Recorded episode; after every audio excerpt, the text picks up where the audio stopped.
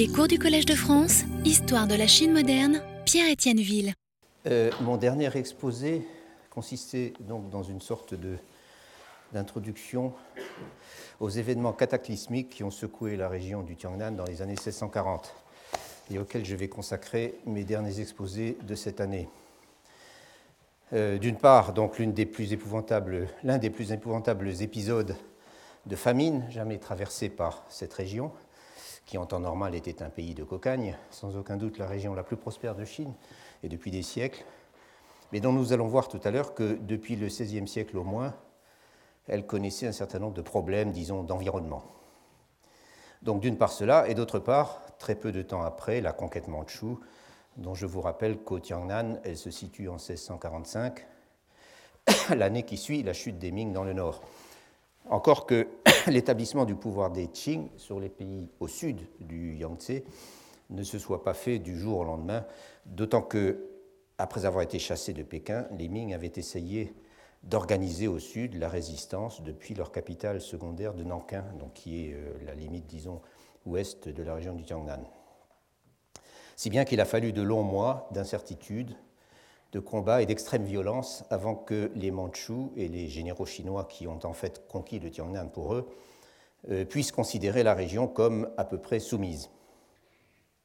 Et ce à quoi j'ai prévu de m'intéresser plus particulièrement, mais ça, ça viendra un peu plus tard,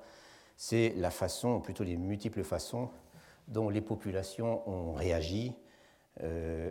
et ont essayé de faire face à cette série d'événements, euh, encore une fois cataclysmiques, et de s'y adapter. C'est donc de tout cela que je vais parler, et bien sûr, je vais le faire en partant de ce que j'ai appelé les écrits à la première personne, euh, concernant lesquels je vous rappelle que j'ai proposé, en tout cas à partir d'ici, de, distinguer pour la commodité euh, d'un côté les autobiographies, qui sont par définition centrées sur la personne même de, de leur auteur, sur ce qui lui arrive, sur ce qu'il voit, ce qu'il pense, etc. Euh, et ceci est encore plus vrai des journaux tenus quotidiennement par certains lettrés, euh, pendant certaines périodes de leur vie en tout cas, qui servent souvent de source aux autobiographies. Et vous verrez que dans ce dont je vais parler, euh, en tout cas plutôt à partir de la prochaine fois, les journaux sont une, source plus qu'intéressante, réellement importante. Et d'un autre côté, donc, il y a un certain nombre de chroniques locales consacrées à ces années terribles traversées par le Tiangnan, des chroniques qui se distinguent des textes euh, relevant de l'histoire plus formelle, disons, euh, au sens où la présence de l'auteur en tant que témoin, de l'auteur en tant que témoin, y est constante, même si elle est beaucoup plus discrète, euh, cela va sans dire que dans une autobiographie. Et tel est bien le cas d'une des plus intéressantes et même d'une des plus passionnantes d'entre ces chronique de la transition euh, des Ming-Qing, un texte que j'avais donc commencé de vous présenter il y a 15 jours, euh, qui est, enfin j'en réécrit le nom, le Tijun Tiwenlu.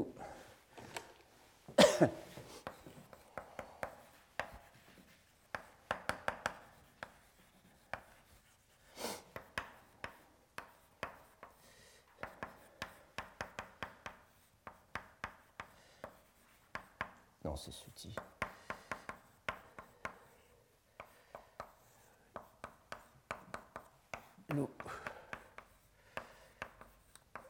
Donc une, euh, des, choses vues et entendues, euh, entendues en tout cas, pendant les règnes euh, Tianxi et Chongzhen. Et pour vous le remettre en mémoire en deux mots, je rappelle simplement qu'il s'agit d'une chronique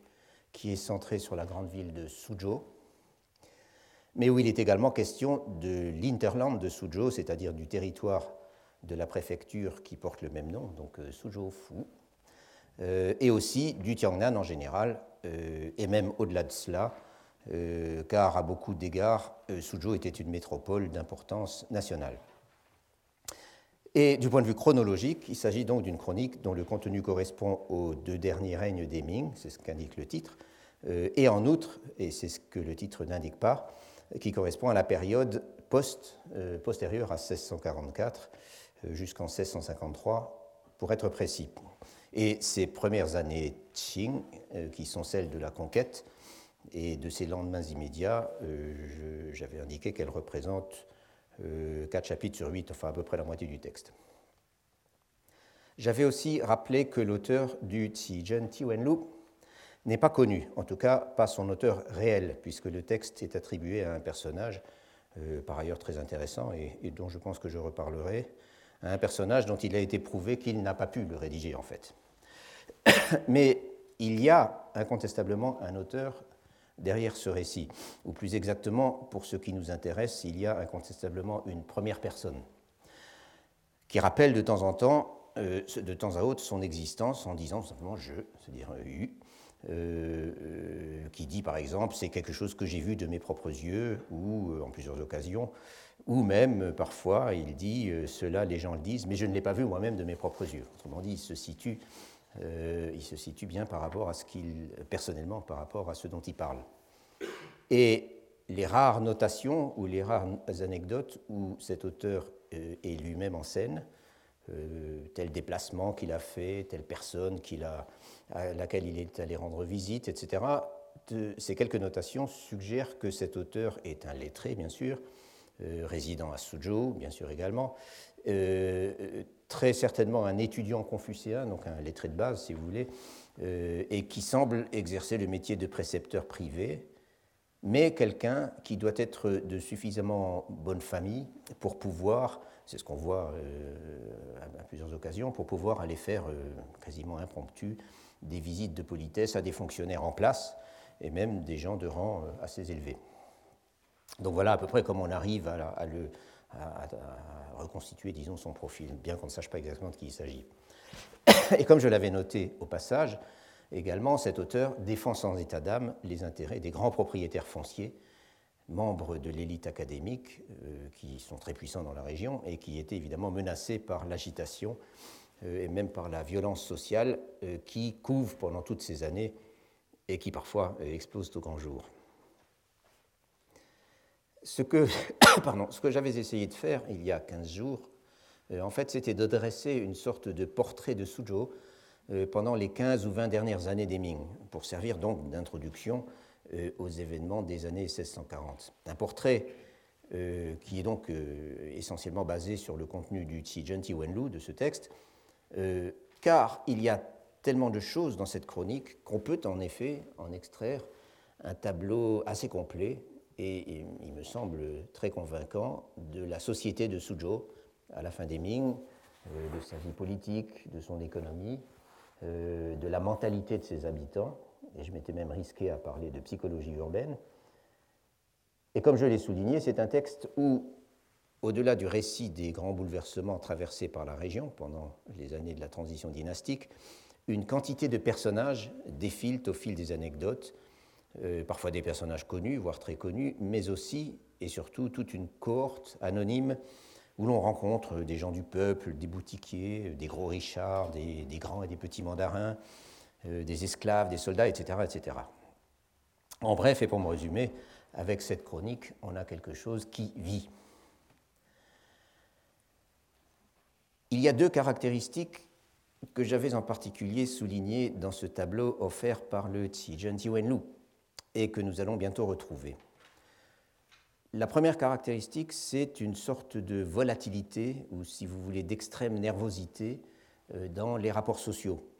dont on a l'impression qu'elle reste toujours présente en arrière-plan. Ou pour le dire autrement, euh, le texte laisse entrevoir la menace d'une violence prête à se réveiller au moindre incident ou même à la moindre rumeur,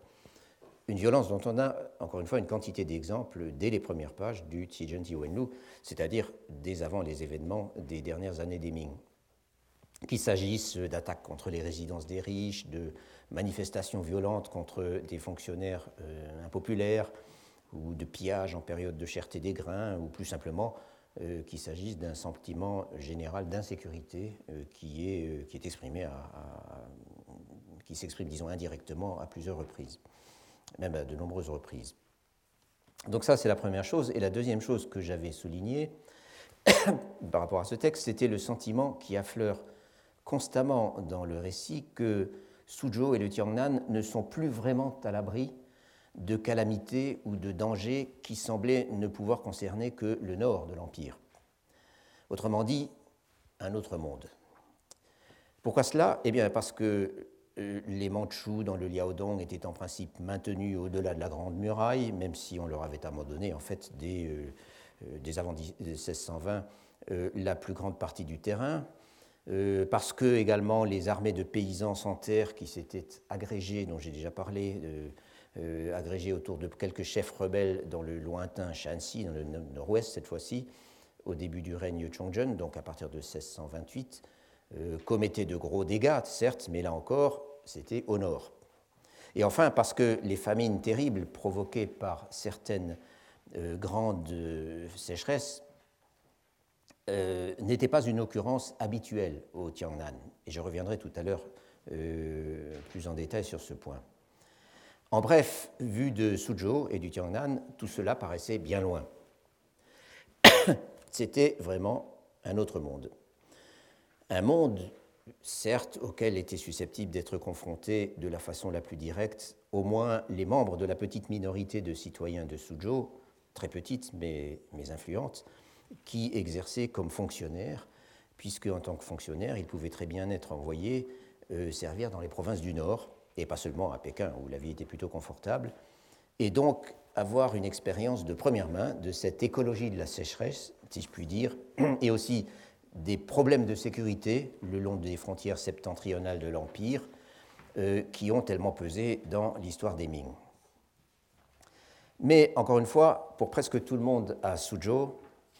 euh, le Nord, c'était vraiment un autre univers. Or, justement, ce qu'on perçoit avec beaucoup d'immédiateté dans un texte comme le Tijen Wenlu, vous m'en donnez une, s'il vous plaît. Ah. Ce qu'on perçoit donc avec beaucoup d'immédiateté dans ce texte et dans quelques autres, c'est la façon dont un nombre croissant de personnes ont commencé à réaliser que ces menaces étaient en train de se rapprocher et qu'on allait peut-être les retrouver un jour à sa porte,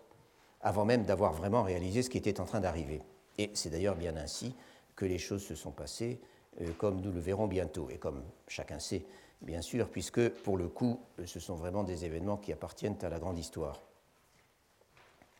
Et c'est donc euh, un peu la même chose avec la famine, comme je le disais à l'instant. Enfin, c'est en partie la même chose. Disons que c'est un peu plus compliqué. Et là, il est peut-être nécessaire que je m'attarde un instant sur l'écologie particulière de la région dont nous sommes en train de parler. Ce n'est pas que les riches terroirs de ce qu'on est convenu d'appeler le delta du Yangtze euh, soient à l'abri des calamités naturelles. Et bon, euh, d'état du Yangtze, c'est ce que vous voyez sur ces cartes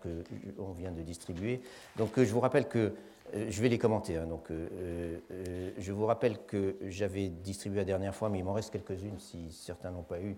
une carte simplement de localisation qui place bien le... Vous ne l'avez pas eu, monsieur? Si, ah, vous l'avez, bon. Enfin bon, j'en ai, ai, encore quelques-unes, si vous pouvez... Ah ben tenez, distribuez s'il vous plaît qui complète, disons, l'alias qu'on vient de vous donner. Ah bah, tenez, en voilà d'autres.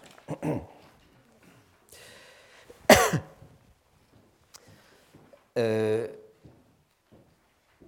donc le delta du Yangtze, bah, c'est ce que vous voyez sur la carte euh, euh, numéro 1 de l'alias d'aujourd'hui. c'est toute cette partie sud, au sud de la rivière et autour du lac Tai.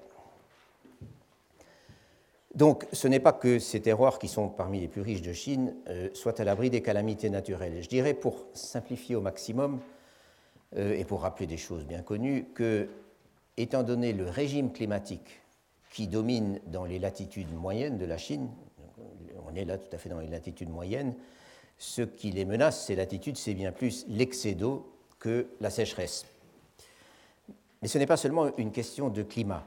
c'est-à-dire de pluviométrie c'est aussi une question d'intervention humaine et plus précisément, c'est une question d'aménagement du sol.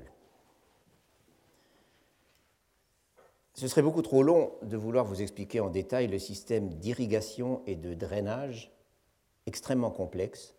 et surtout extrêmement fragile sur lequel reposait entièrement la prospérité agricole du Tiangnan depuis au moins le Xe siècle de notre ère, donc pendant tout le deuxième millénaire une prospérité qui était basée sur, enfin, avec des variations bien sûr dans le temps, sur une combinaison de riziculture inondée, euh, de sériciculture et de façon plus récente, depuis le courant des Ming en fait, de culture du coton. Je rappelle simplement que ce système d'irrigation et de drainage consistait en un réseau extrêmement dense de canaux, et on peut parler vraiment d'une véritable grille, euh, branchée sur un certain nombre de rivières naturelles qui drainaient les eaux du lac Tai ou du Taihu, euh, qui est le principal réservoir de la région et qui drainait donc toutes ces eaux vers l'estuaire du Yangtze. Euh, et ce lac recueillait les eaux d'un certain nombre de rivières qui, elles, prenaient leur source au sud-ouest surtout ou au sud, euh, dans les massifs de collines ou même de montagnes situés donc dans ces régions.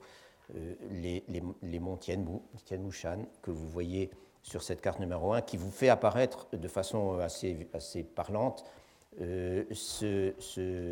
cet ensemble de rivières donc, euh, euh, qui sont sans arrêt mentionnées dans les, dans les discussions sur les problèmes d'irrigation et de, et de drainage. Donc vous voyez, en prenant dans le sens des aiguilles d'une montre, vous avez le Baimao, la rivière Chipu, le Liutiare, très important, le Wusong, qui, qui à certaines époques se, se déversait directement dans la, dans la mer, et enfin, seule de ces rivières qui, ne passent pas, si je puis dire, par le lac Tai, euh, le Huangpu, c'est-à-dire la rivière du Shanghai. Et vous voyez donc au sud-ouest sud du, du, lac euh, le massif des, des Tianmushan. Ces canaux, euh, dont le détail n'apparaît absolument pas sur cette carte, bien sûr, ces canaux bordaient ce qu'on appelle souvent, dans la littérature en langues occidentales en tout cas, des polders, et qui en chinois s'appelle Wei, en tout cas dans cette région. C'est-à-dire des zones cultivées, et en général cultivées en riziculture inondée, des zones cultivées de dimensions relativement réduites et encloses de digues. Alors là, dans la, deuxième photocopie que je vous ai fait passer, c'est une image entre mille de, de polders. Et les polders eux-mêmes, on ne les voit pas vraiment, sinon leur forme. Mais je vous ai, fait passer cette image qui représente donc un ensemble de, de, de, polders de petite dimension, mais l'ensemble en tout fait, comme il est écrit en dessous, 10 euh, sur 5 lits, c'est-à-dire à peu près 5 euh, km sur 2,5, euh, et donc 440 hectares de terre cultivée. et, mais ce que je voulais photocopier parce qu'on y voit de façon extrêmement parlante, disons, l'entrelacement de petits canaux euh, qui, qui, longent et encadrent donc ces zones cultivées qui sont les, euh, les Wei, pardon, euh, de, donc c'est ce qu'on appelle polder. bon, il y a beaucoup d'autres images, mais celle-là montre assez bien. C'est une image qui est tirée d'une monographie de, de Tianjin, qui est une sous-préfecture située directement au nord de, de, de, oui, de Suzhou, le, le long du Yangtze.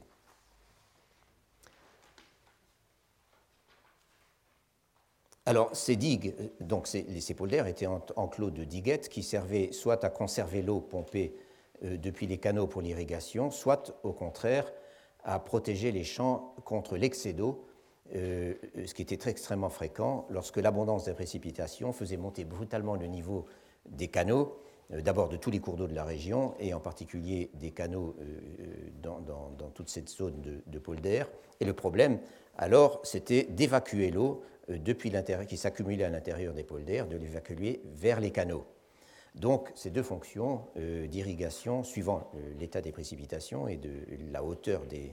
des, rivières, irrigation ou drainage. Mais dans les deux cas,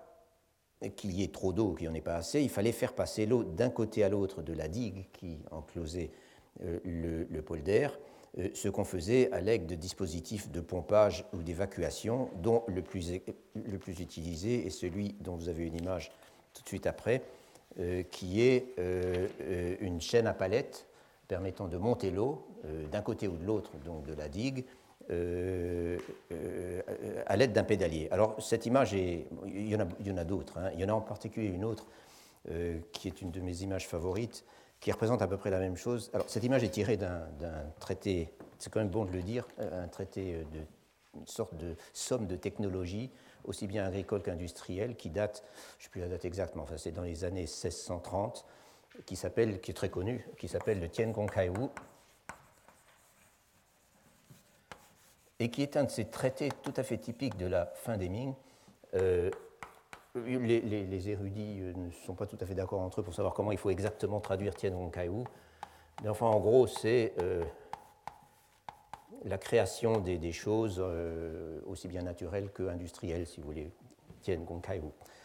Euh, et le Tiangonkaïou donc a, de belles illustrations variables suivant les éditions. Ça, c'est une édition relativement tardive. Euh, je disais qu'une de mes images favorites est tirée d'un autre traité, euh, grand traité exactement de la même époque, qui est lui le Nongzheng Xuanshu, c'est-à-dire une encyclopédie générale de, sciences agronomiques, qui est encore un autre de ces traités dans lesquels certains lettrés euh, euh, disons, soucieux de trouver les moyens matériels et, économiques de sauver la Chine, qui était en train de sombrer, il le voyait bien, s'intéressait, faisait feu de tout bois et s'intéressait absolument à tous les types de production, aussi bien agricole que artisanale ou industrielle. Donc, le, enfin, le Nongzhen Xuashu, lui, bien sûr, est entièrement consacré à euh, aux problèmes agronomiques. Et son auteur est un célèbre lettré nommé Xu Guangqi, très célèbre en Occident parce qu'il était c'est un converti chrétien, euh, entre autres beaucoup d'autres, choses. Et dans le, dans le Nongzhen Xuanshu, donc vous avez une image à peu près semblable à celle-là, que j'ai pas reproduite parce que c'était elle était mal, était pas très lisible, mais où en plus on voit que l'un des deux pompeurs a devant lui un petit pupitre sur lequel est ouvert un livre chinois. Et donc, euh, tout, à fait, tout à fait reconnaissable, et c'est à mon avis une image absolument merveilleuse de euh, illustration de, ce, taux d'alphabétisation tout à fait exceptionnel qui impressionnait toujours les Occidentaux, y compris parmi les, euh, des gens aussi modestes que ceux qu'on envoyait actionner ces, roues à palettes. Donc,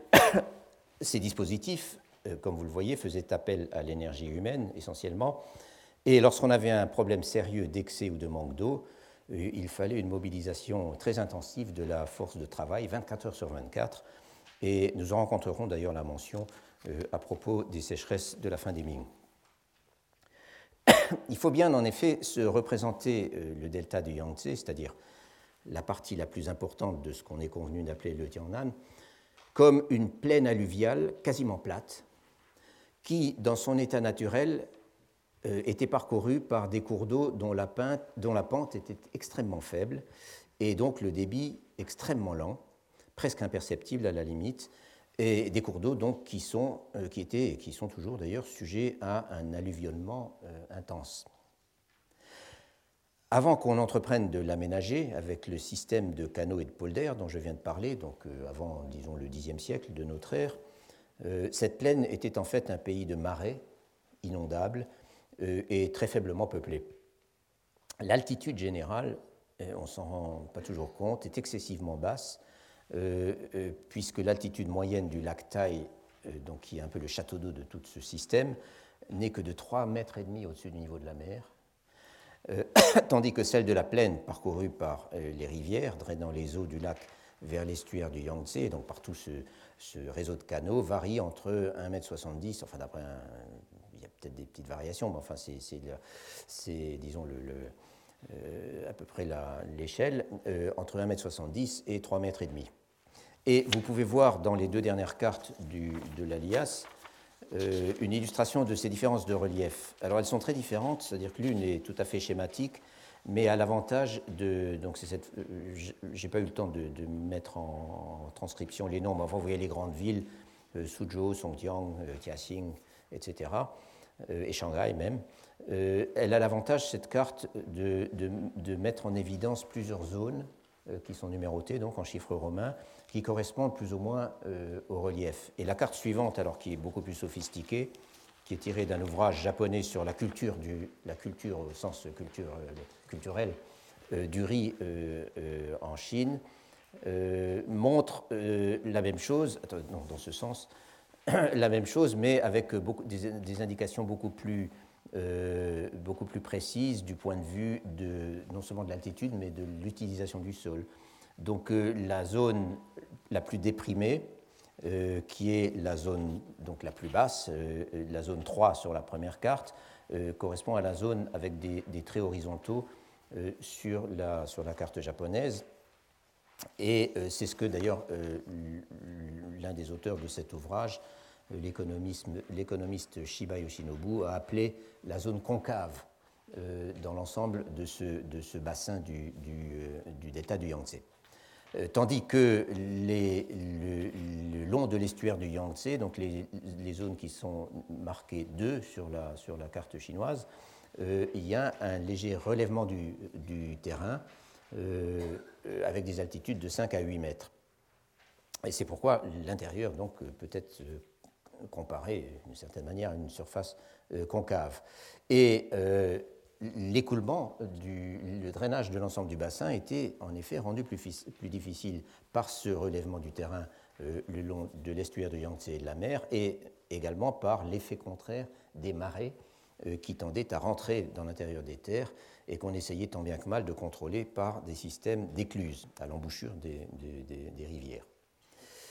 Le résultat de tout ceci, c'est que les basses terres, donc euh, le concave, euh, risquaient d'être complètement ennoyées euh, lorsque des pluies inhabituellement abondantes ou prolongées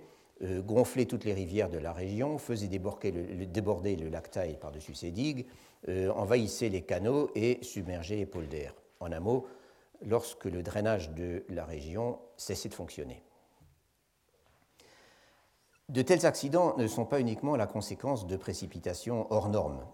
ou plutôt euh, leur impact, et c'est cela qui compte pour nous, n'est pas seulement fonction des irrégularités naturelles du climat.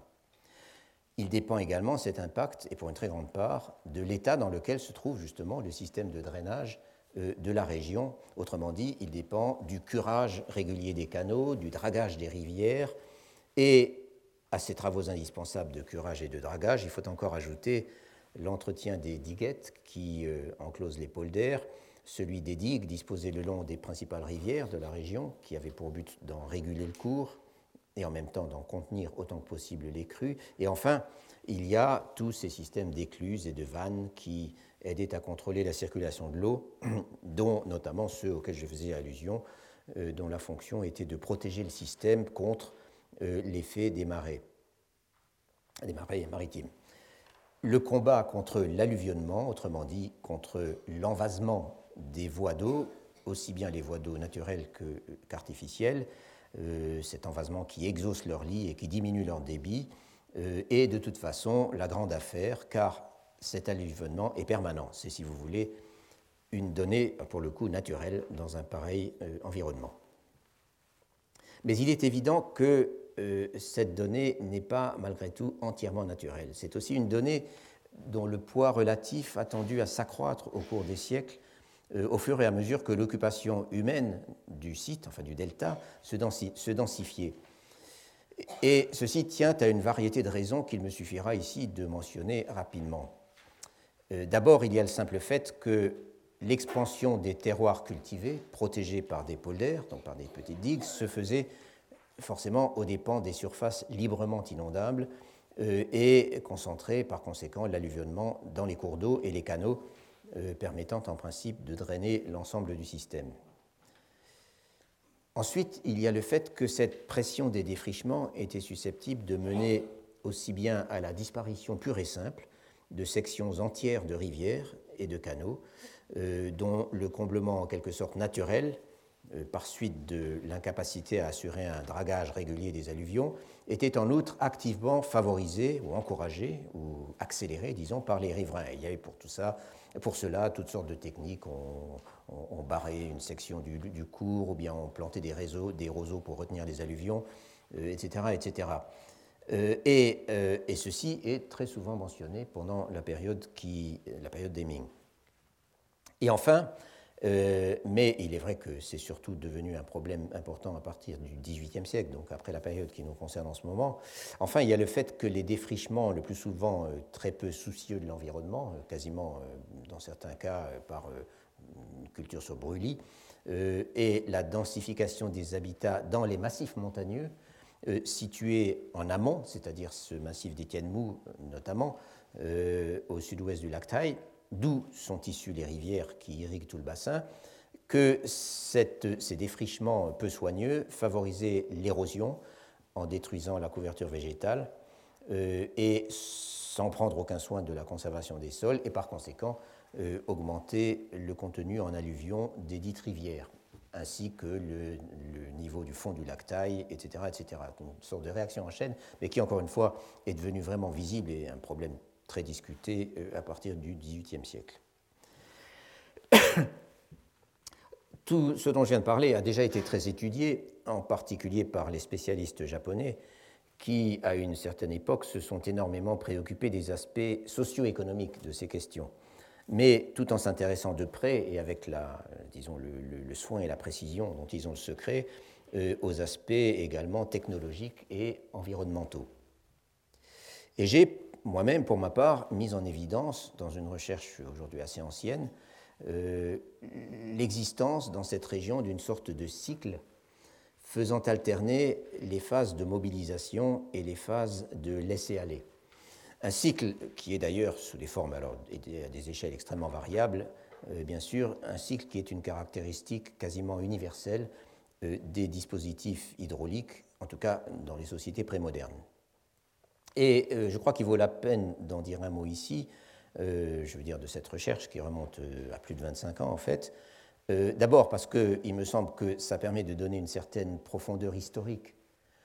au contexte dans lequel se sont déroulés les événements euh, qui sont notre sujet en ce moment, c'est-à-dire les famines de l'extrême fin des Ming, et aussi parce qu'il se trouve que, euh, ça c'est plus personnel, c'est plus personnel, que je n'ai jamais eu l'occasion de publier les résultats détaillés de cette recherche.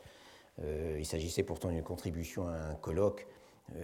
assez important consacré au cycle et aux tendances de longue durée dans l'histoire économique de la Chine pendant le dernier millénaire un colloque auquel participaient plusieurs grands noms à l'époque et, plusieurs futurs grands noms même. Euh, mais il se trouve que le projet de publication des contributions n'a jamais abouti euh, parce qu'un certain nombre d'auteurs, dont moi, euh, n'ont jamais remis leur copie, disons, mise à jour et, que le, livre a été abandonné. Et c'est vraiment dommage. Donc j'en suis d'autant plus heureux d'en parler aujourd'hui. Mais très en résumé. En tout cas, dans ce cycle dont je suis en train de parler, donc les campagnes de reconstruction ou de remise en état des dispositifs pendant lesquelles la mobilisation, aussi bien la mobilisation financière qu'humaine, et même on pourrait dire psychologique, euh, est à son maximum, euh, ces, campagnes de reconstruction sont, suivies, ou de construction tout court, sont suivies de périodes plus ou moins longues pendant lesquelles la routine et la négligence s'installent, pendant lesquelles également la coopération au sein des communautés chargées de l'entretien régulier des installations tend à se défaire, où de plus en plus de gens tendent à, jouer personnellement, si vous voulez, euh, et où, pour parler de façon distinguée comme les économistes, où le phénomène du free rider, donc du cavalier seul, euh, se, multiplie, euh, et où par conséquent ces installations remplissent de moins en moins bien les fonctions qui sont attendues d'elles, qu'il s'agisse des fonctions de drainage ou des fonctions d'irrigation. Et concernant ces dernières, les fonctions d'irrigation, qui sont évidemment cruciales en année de sécheresse, et c'est bien de sécheresse que nous allons parler euh, euh, en fin de parcours, il est important de noter qu'au Tiangnan, euh, ces fonctions d'irrigation jouent un rôle particulier dans les zones légèrement exaucées dont j'ai parlé tout à l'heure, c'est-à-dire ce qu'on voit sur la carte carte, oui, sur la, sur la, carte la photocopie numéro 4, euh, les zones numérotées 2, mais également euh, euh, qui sont spécialement dédiées depuis le courant du XVIe siècle à la culture du coton, qui demande moins d'irrigation que la riziculture inondée, d'une part, et d'autre part, la zone 4, donc vous voyez au nord du lac Thai, que l'auteur de l'article dont est extraite cette carte caractérise comme une zone intermédiaire entre, d'une part, euh, les rives de l'estuaire euh, et d'autre part la zone la plus déprimée, donc la zone 3, ce que j'ai appelé le concave. Et c'est quand euh, dans cette dernière zone aussi, donc dans la zone la plus déprimée, qu'on est obligé de pomper massivement l'eau depuis les canaux jusque dans les pôles pour les irriguer, c'est dans ces cas-là qu'on peut dire qu'on a vraiment affaire à une situation de sécheresse tout à fait sérieuse. Quoi qu'il en soit, la, conséquence de tout cela, c'est qu'au terme de ces phases de relâchement ou de négligence dans l'entretien des infrastructures, l'impact, si je puis dire, au sol des accidents climatiques est beaucoup moins bien amorti et donc euh, en tout cas lorsqu'il s'agit d'écarts réellement importants par rapport à la normale, disons des écarts décennaux ou même centennaux, euh, euh, cet impact est beaucoup plus dévastateur. En d'autres termes, et c'est là vraiment le point sur lequel il faut insister, si ces événements qu'on est convenu d'appeler des calamités naturelles sont en effet des calamités pour les populations qui les subissent, c'est en partie pour des raisons indubitablement naturelles, sur lesquelles l'homme n'a pas de prise, mais c'est en partie aussi pour des raisons humaines,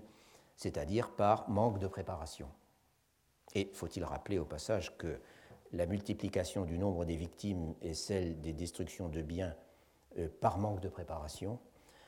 euh, ou par manque de précaution préalable est un problème tout à fait classique dont plusieurs catastrophes euh, absolument récentes nous ont encore donné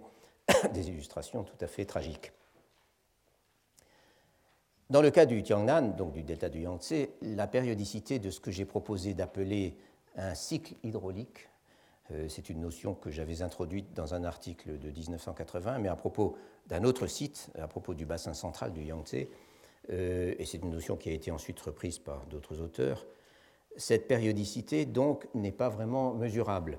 c'est-à-dire qu'il y a incontestablement un cycle, mais il est irrégulier. Et il n'y a rien là pour nous surprendre,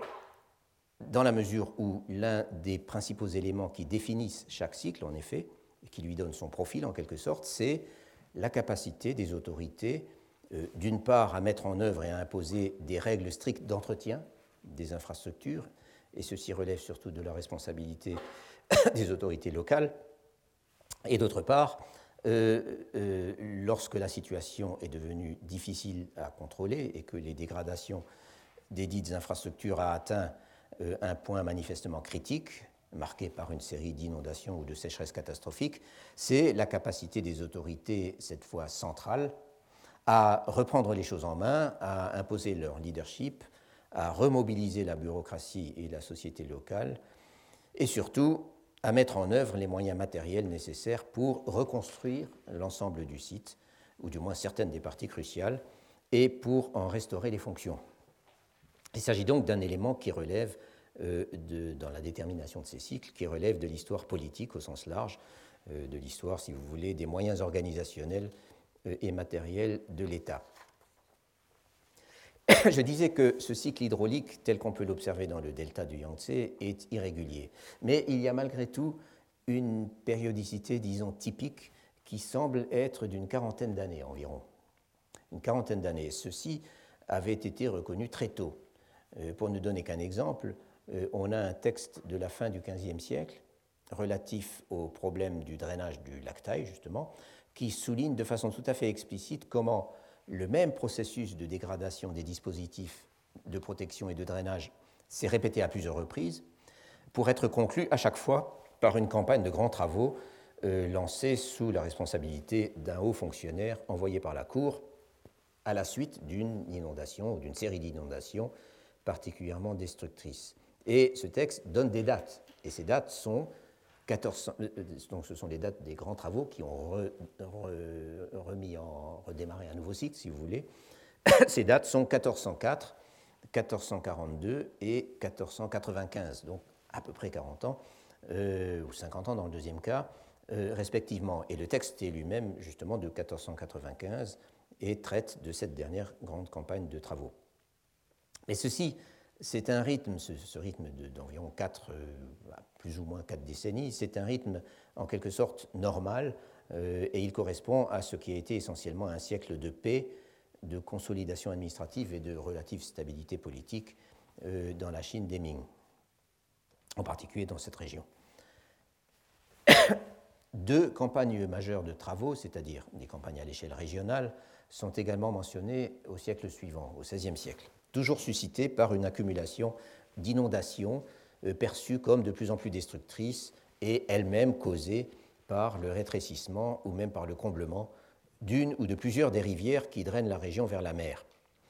Ces campagnes de travaux se sont, déroulées, euh, la première au début des années 1520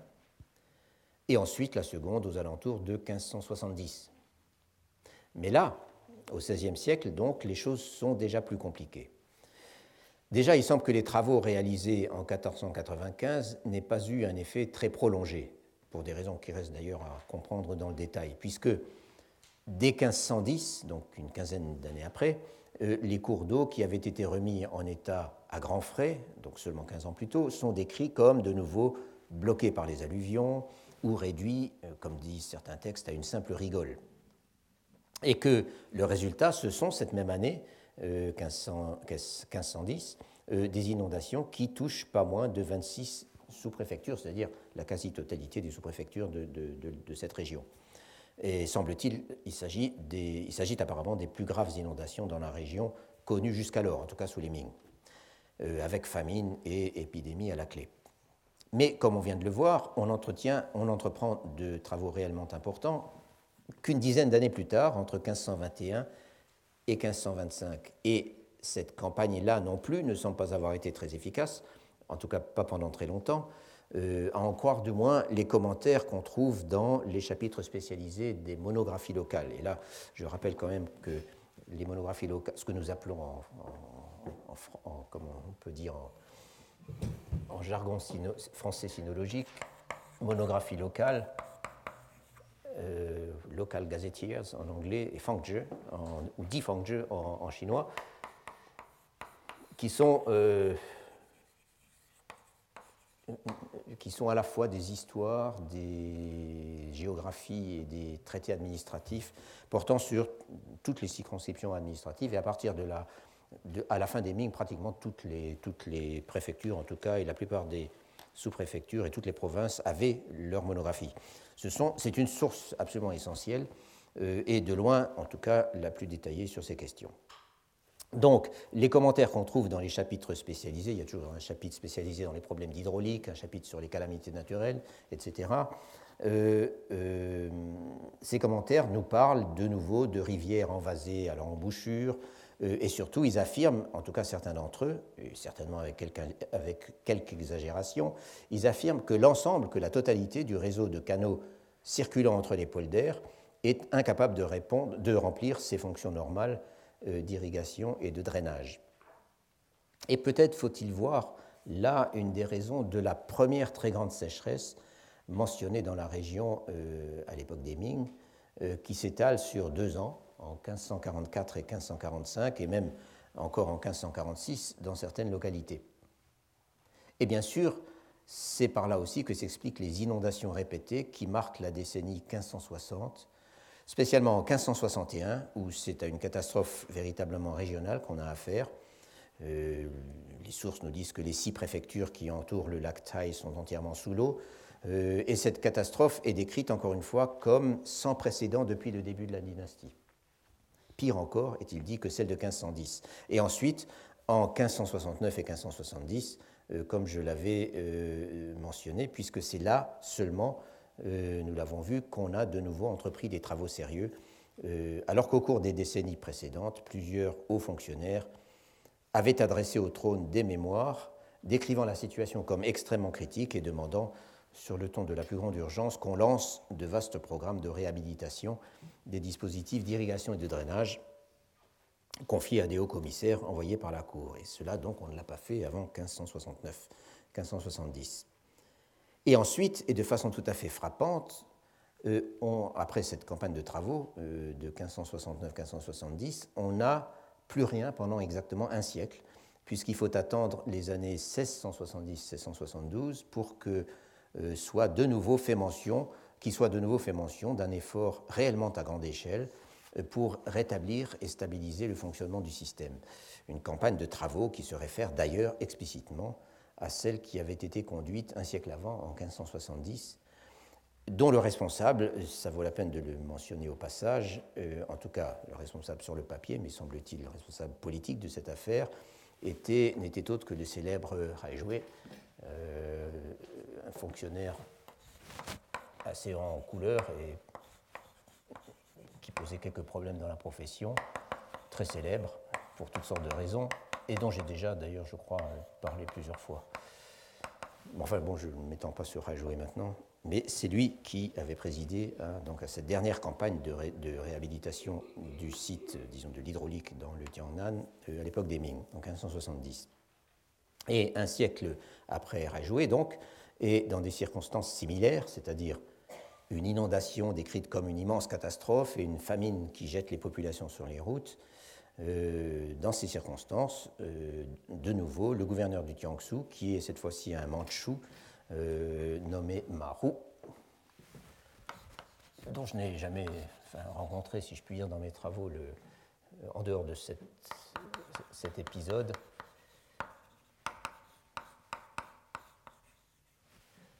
Maru. Euh, donc ce gouverneur euh, rappelle que dans son mémoire, que, euh, dans le mémoire pour lancer ses travaux, que rien de sérieux n'a été, été, tenté depuis Rajoué, un siècle plus tôt, et il se modèle explicitement sur ce qu'avait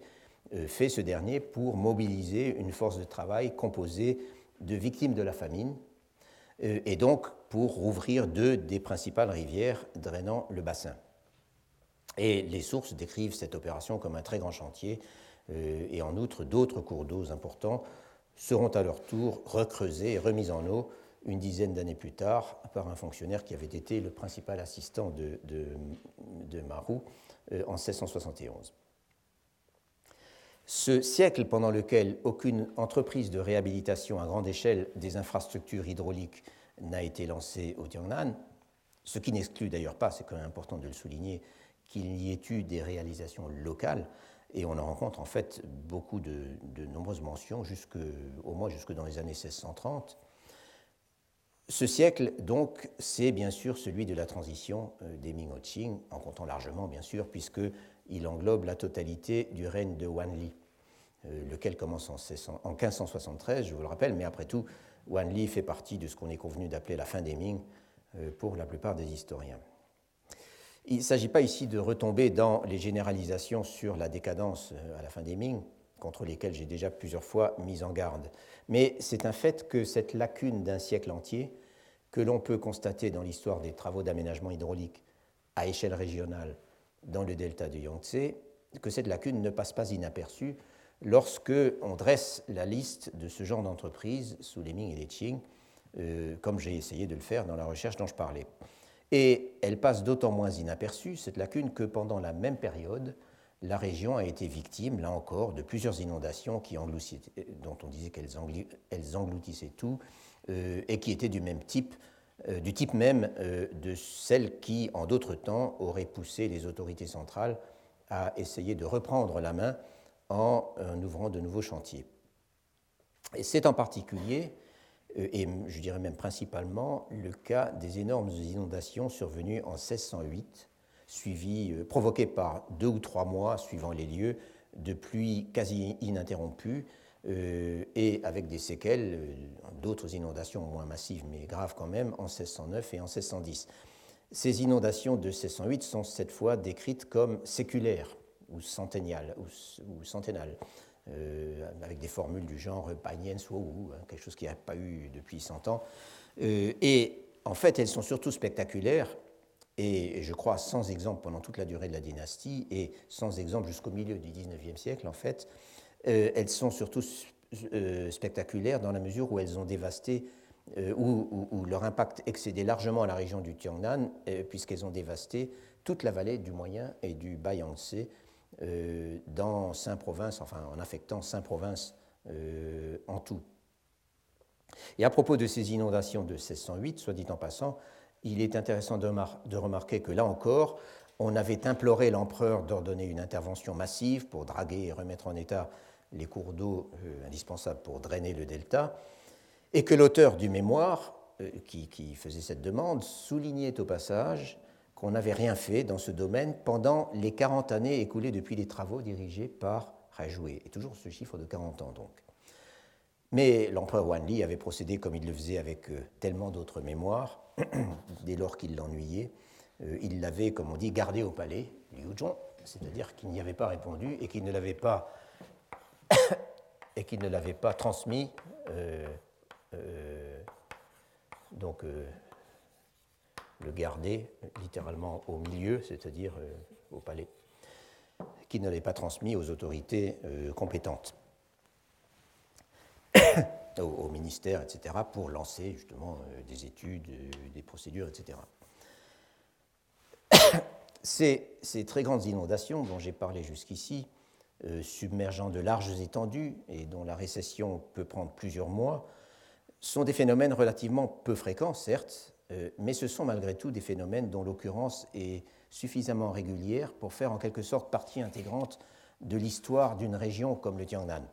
où de toute façon euh, l'excès d'eau provoqué par les précipitations est un problème constant, euh, même s'il n'atteint qu'épisodiquement de telles proportions.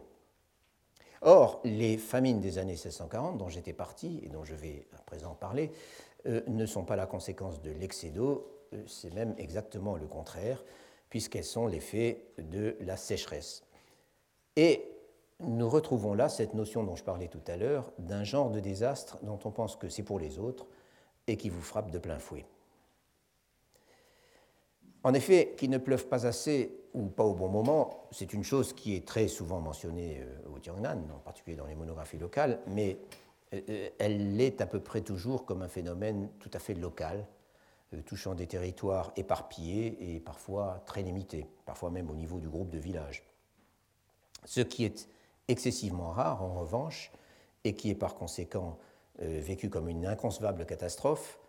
euh, ou, pour user du même langage que les sources, comme une catastrophe sans précédent connue depuis le début de la dynastie, voire sans précédent connu de toute antiquité, ce qui est excessivement rare, en revanche, c'est le genre de sécheresse massive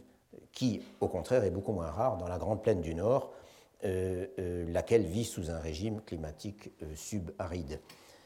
Et quand je parle de sécheresse massive, j'entends un déficit, voire une absence quasi totale de précipitations, qui, d'une part, se poursuit saison après saison, pouvant durer jusqu'à deux années ou plus,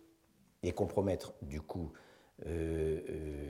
tout ou partie de trois ou quatre récoltes, ou même plus, puisque suivant les régions, on faisait passer on faisait pousser euh, trois récoltes sur deux ans, ce qui était un peu un rythme typique en Chine du Nord, euh, ou encore plus typiquement deux par an dans le Tiangnan, une récolte d'été une récolte d'automne. Et d'autre part, euh, c'est un déficit qui non seulement s'étend ainsi dans le temps, mais qui s'étend sur un ensemble territorial compact, couvrant plusieurs préfectures, voire, dans certains cas particulièrement extrêmes, plusieurs provinces. En d'autres termes, avec la sécheresse, on a un phénomène de durée multiplié par l'espace, si vous voulez. Les grandes sécheresses de la fin des Ming au Tiangnan sont donc des événements hors normes. Elles s'inscrivent en fait dans une conjoncture mondiale, ce qu'on appelle parfois le petit âge glaciaire, qui est caractérisé, euh, qui avait été popularisé, mais il y a maintenant assez longtemps, par le, célèbre livre de, de, Leroy Ladurie, caractérisé par des moyennes de température plus basses, et des précipitations moindres. Et le point extrême, ou le, point le plus bas, si vous voulez, du petit âge glaciaire dans l'histoire mondiale du climat, c'est précisément la période 1610-1640. Et c'est ce que confirment de façon euh, indiscutable les courbes que les historiens du climat, en particulier les historiens chinois du climat, euh, ont pu essayer de reconstituer dans le cas de la Chine en se basant sur tout un ensemble de données climatiques et phénologiques, c'est-à-dire relatives à la flore et à la faune. Des données qui sont très dispersées et souvent peu précises, certes, mais qui, malgré tout, euh, dont l'accumulation, disons, indique malgré tout euh, des tendances qui ne peuvent pas être mises en doute. Les épisodes de sécheresse au Tiangnan dans les dernières années des Ming, dont je parlerai bientôt, très bientôt, s'inscrivent par conséquent dans une histoire climatique plus vaste, c'est-à-dire à la fois plus longue et concernant une ère beaucoup plus étendue. Par exemple,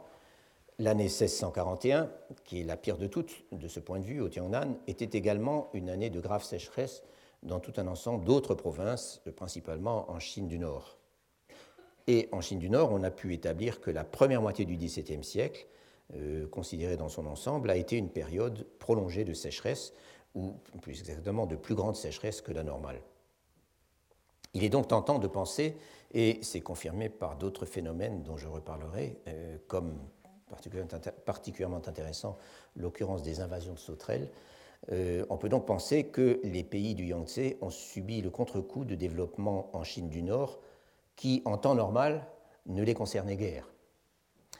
Et pour le dire autrement, que la barrière climatique très nette qui les sépare de la Grande Plaine du Nord a, pendant une période difficile à évaluer exactement, on pourrait dire oscillé vers le sud.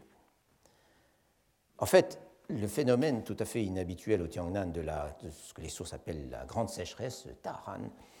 euh, euh, ce phénomène, par opposition au déficit pluviométrique localisé donc, dont je parlais tout à l'heure, euh, ce phénomène fait son apparition au Tiangnan au milieu du XVIe siècle. C'est cet épisode auquel je faisais allusion tout à l'heure qui s'étend sur 1544 et 1545, voire parfois 1546, dans plus de 20 sous-préfectures, et dont je disais que son impact peut s'expliquer au moins en partie par l'état de dérédiction mentionné par ailleurs pendant cette période du réseau de canaux qui, aurait permis euh, d'irriguer les cultures, ou qui aurait permis jusqu'à un point plus avancé, disons, d'irriguer les cultures. L'épisode suivant de sécheresse peut être considéré comme la plus grave catastrophe naturelle et humaine ayant frappé le Tiangnan sous les Ming, avant, euh, bien sûr, l'épisode terminal des années 1640. Mais pour des raisons comparables. Euh, il s'agit en fait d'une série ou d'une combinaison, et cette notion de série et de combinaison est très importante pour comprendre la notion de catastrophe, euh, s'étendant sur trois ans, avec une très grande inondation affectant 25 sous-préfectures en 1587, suivie d'une variété de calamités en 1588, et surtout suivie d'une terrible sécheresse en 1589, euh, à quoi s'ajoute cette même année, et c'est peut-être l'aspect le plus original de cette crise, en tout cas jusque-là, à quoi s'ajoute une vague d'épidémies sans précédent euh, dans la région euh, qui se poursuit encore en 1590. Je reparlerai plus tard de ces maladies épidémiques, d'ailleurs très difficiles à cerner d'un point de vue nosographique, mais auxquelles les sources attribuent des surmortalités considérables, et peut-être et même sans doute exagérées, mais évidemment c'est difficile de dire à quel point. J'en reparlerai en fait quand j'arriverai aux années 1640. Pourquoi cela? Eh bien parce qu'il se trouve que en effet, les trois grandes vagues d'épidémies qui ont frappé la Chine, euh, à la, disons à la fin de l'ère impériale, euh, de ces trois grandes vagues d'épidémies, la première date des années 1580, dont je suis en train de parler, et la seconde date des années 1640. Quant à la troisième, elle est nettement plus tardive, euh, puisqu'elle se situe dans les années 1820. Les épidémies des années 1580 tels qu'on arrive à les reconstituer, disons, à reconstituer la géographie et la chronologie euh, euh, sur la base de euh, sur la base principalement des monographies locales, ces épidémies donc des années 1580 commencent en Chine du Nord en 1580. elles sont signalées tout au long des années suivantes et elles font irruption au Tiangnan, mais alors massivement en 1589, comme je l'ai mentionné tout à l'heure. Mais encore une fois, euh, je reviendrai sur cette question lorsque j'évoquerai la crise des années 1640, parce que là, euh, euh, à ce moment-là, nous avons un certain nombre de témoignages de première main, par opposition aux notations beaucoup plus brèves et, parfois un peu sibyllines, rencontrées dans les sources historiques conventionnelles. Enfin, dernière chose à dire sur la sécheresse et la famine en 1589, ces événements étaient encore vivants, comme nous le verrons, dans le souvenir des habitants du Tiangnan, en tout cas des, plus âgés d'entre eux, euh, au moment de la grande famine de 1640, euh, ou 1641 plutôt, à laquelle elle servait de point de comparaison, pour dire que la famine de 1641 était encore pire que celle de 1589, jusque-là la pire de toutes dans la mémoire populaire. Donc ces, phénomènes de mémoire et de comparaison sont très souvent mentionnés et sans être des, euh, disons, des preuves absolues, donnent malgré tout au moins une échelle dans les perceptions. Après 1589, les seules catastrophes d'ampleur régionale qui se dégagent des sources, avant la crise des années 1640, qui débute en fait dès 1638, comme nous verrons la prochaine fois, euh, sont les inondations massives de 1608, 1609 et 1610, dont j'ai parlé tout à l'heure, ainsi qu'une autre série d'inondations touchant, là encore, une vingtaine de sous-préfectures en 1624. Mais le dernier épisode de sécheresse, en tout cas sous la forme massive qui culminera en 1641, c'est donc celui de 1589 dont il vient d'être question. Et à présent, j'en arrive donc, après l'avoir annoncé maintes et maintes fois, à cette fameuse crise des dernières années Ming, euh, dont j'ai un peu repoussé l'analyse avec tout ce que je viens de dire, mais après tout, il m'a semblé euh, utile et même important euh, de donner un minimum de perspective historique et, si je puis dire, de perspective environnementale à ce que je m'apprête à exposer en partant de sources qui sont d'un style totalement différent de celles sur lesquelles repose l'histoire des catastrophes dites naturelles au Tiangnan sous les Ming, telle du moins que j'ai essayé de vous la présenter dans ces très grandes lignes, de vous la présenter en vous en exposant la logique, en quelque sorte, du point de vue des transformations d'un environnement très fortement aménagé et soumis à toutes sortes de contraintes, euh, et où l'histoire du climat n'intervient en fin de compte que de façon seconde. Ces sources auxquelles je reviens à présent, ce sont bien sûr les écrits à la première personne et les informations et les descriptions qui m'intéressent en premier lieu. Ce sont les témoignages portés par les auteurs de ces écrits. J'ai un peu hésité sur la façon la plus satisfaisante de vous présenter tout cela. Le problème, évidemment, c'est que ces témoignages euh, qui nous concernent sont par définition des témoignages dispersés. Et le plus souvent, ils sont très localisés.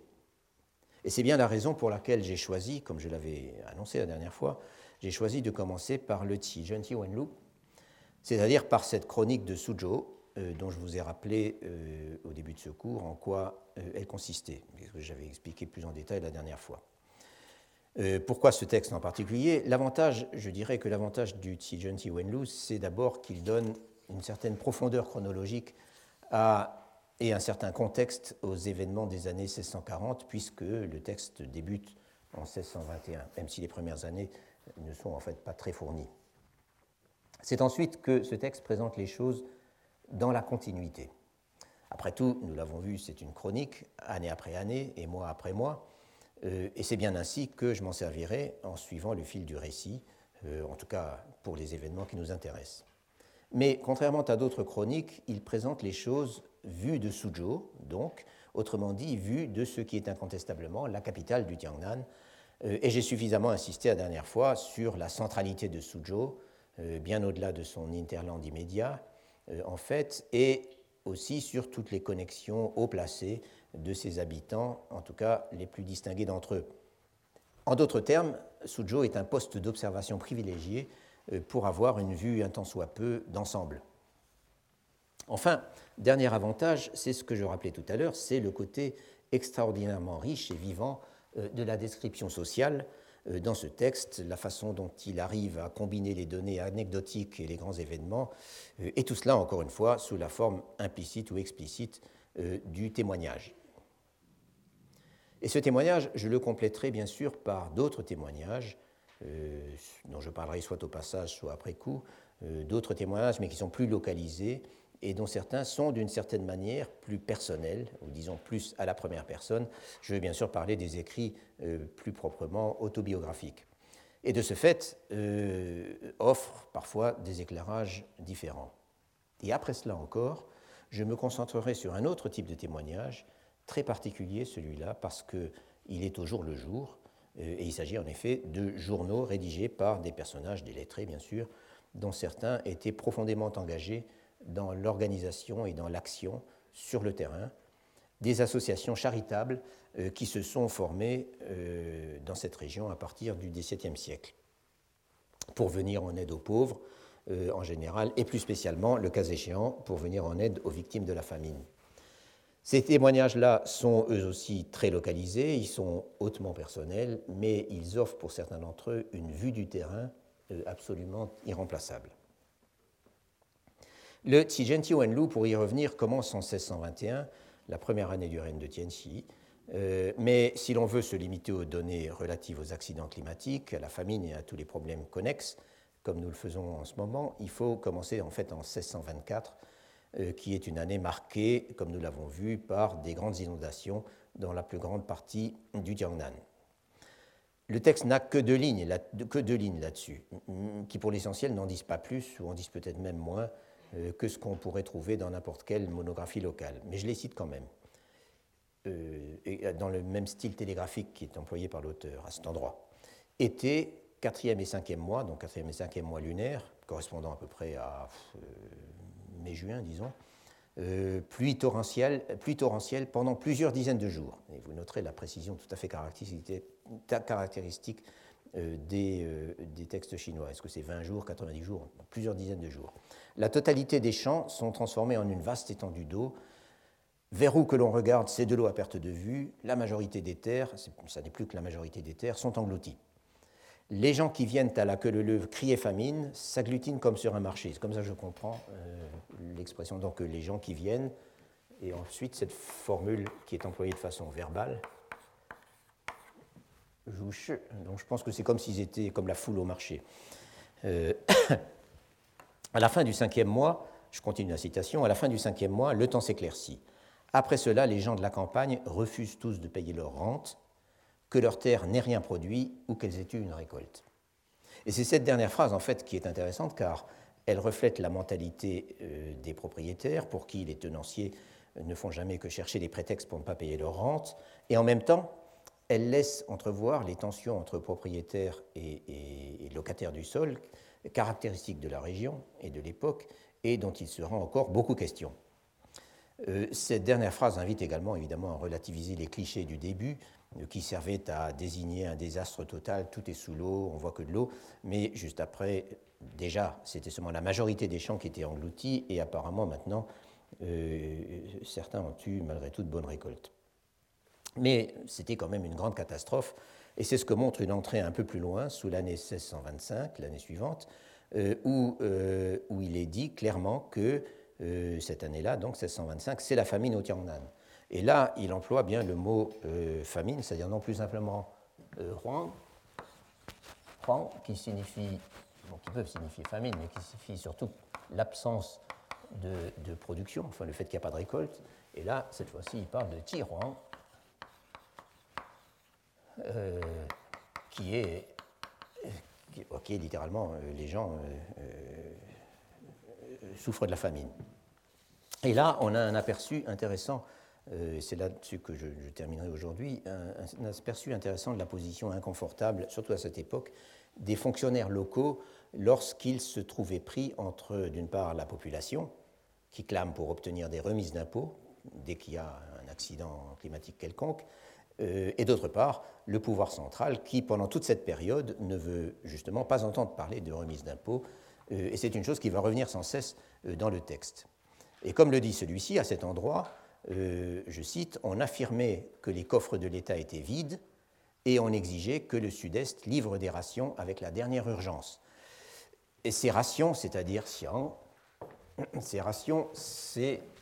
en fait, c'est un terme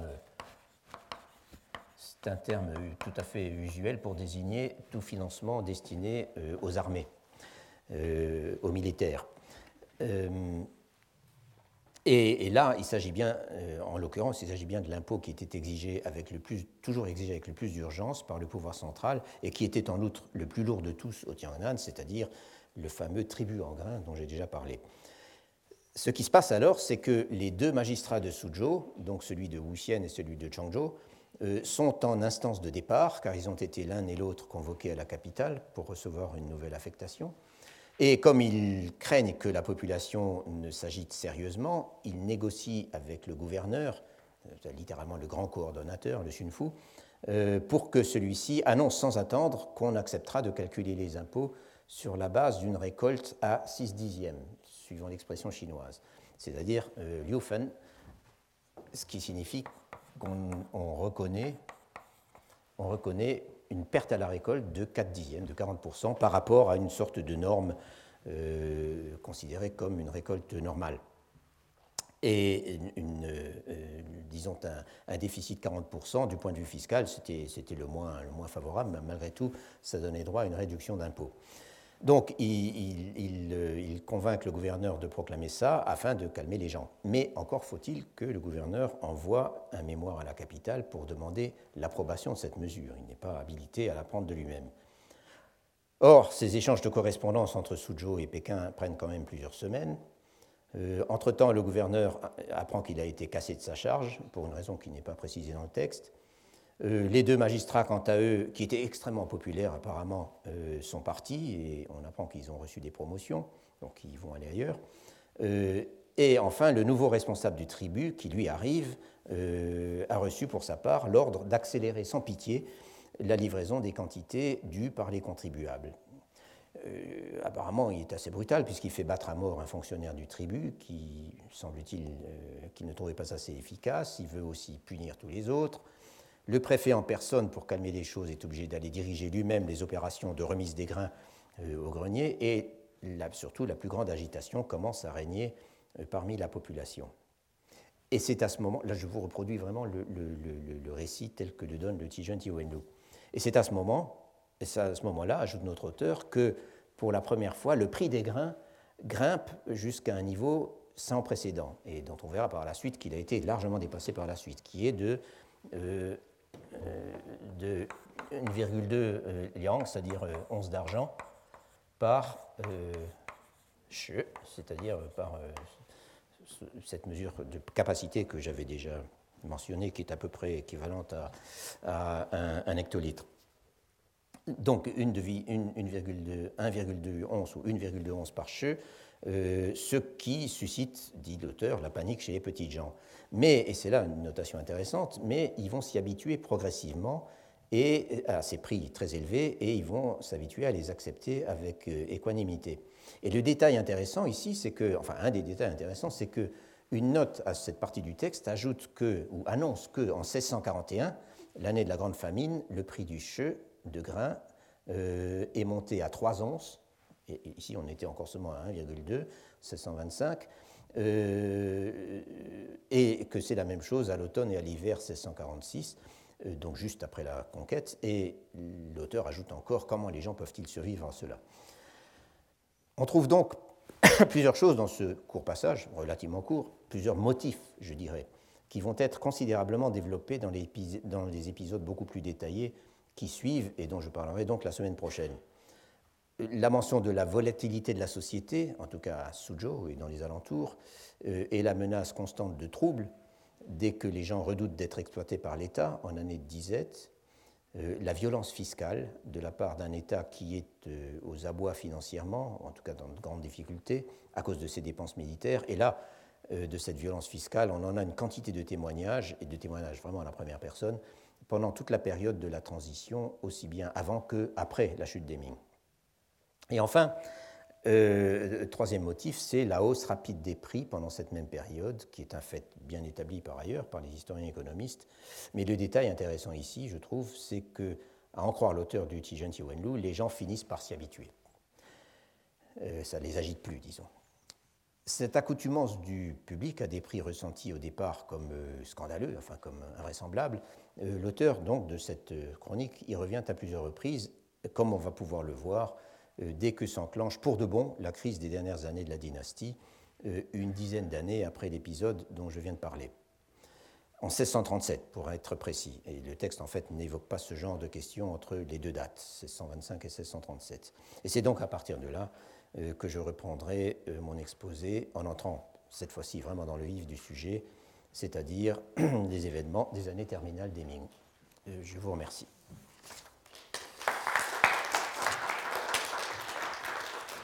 Retrouvez tous les contenus du Collège de France sur www.colège-2-france.fr.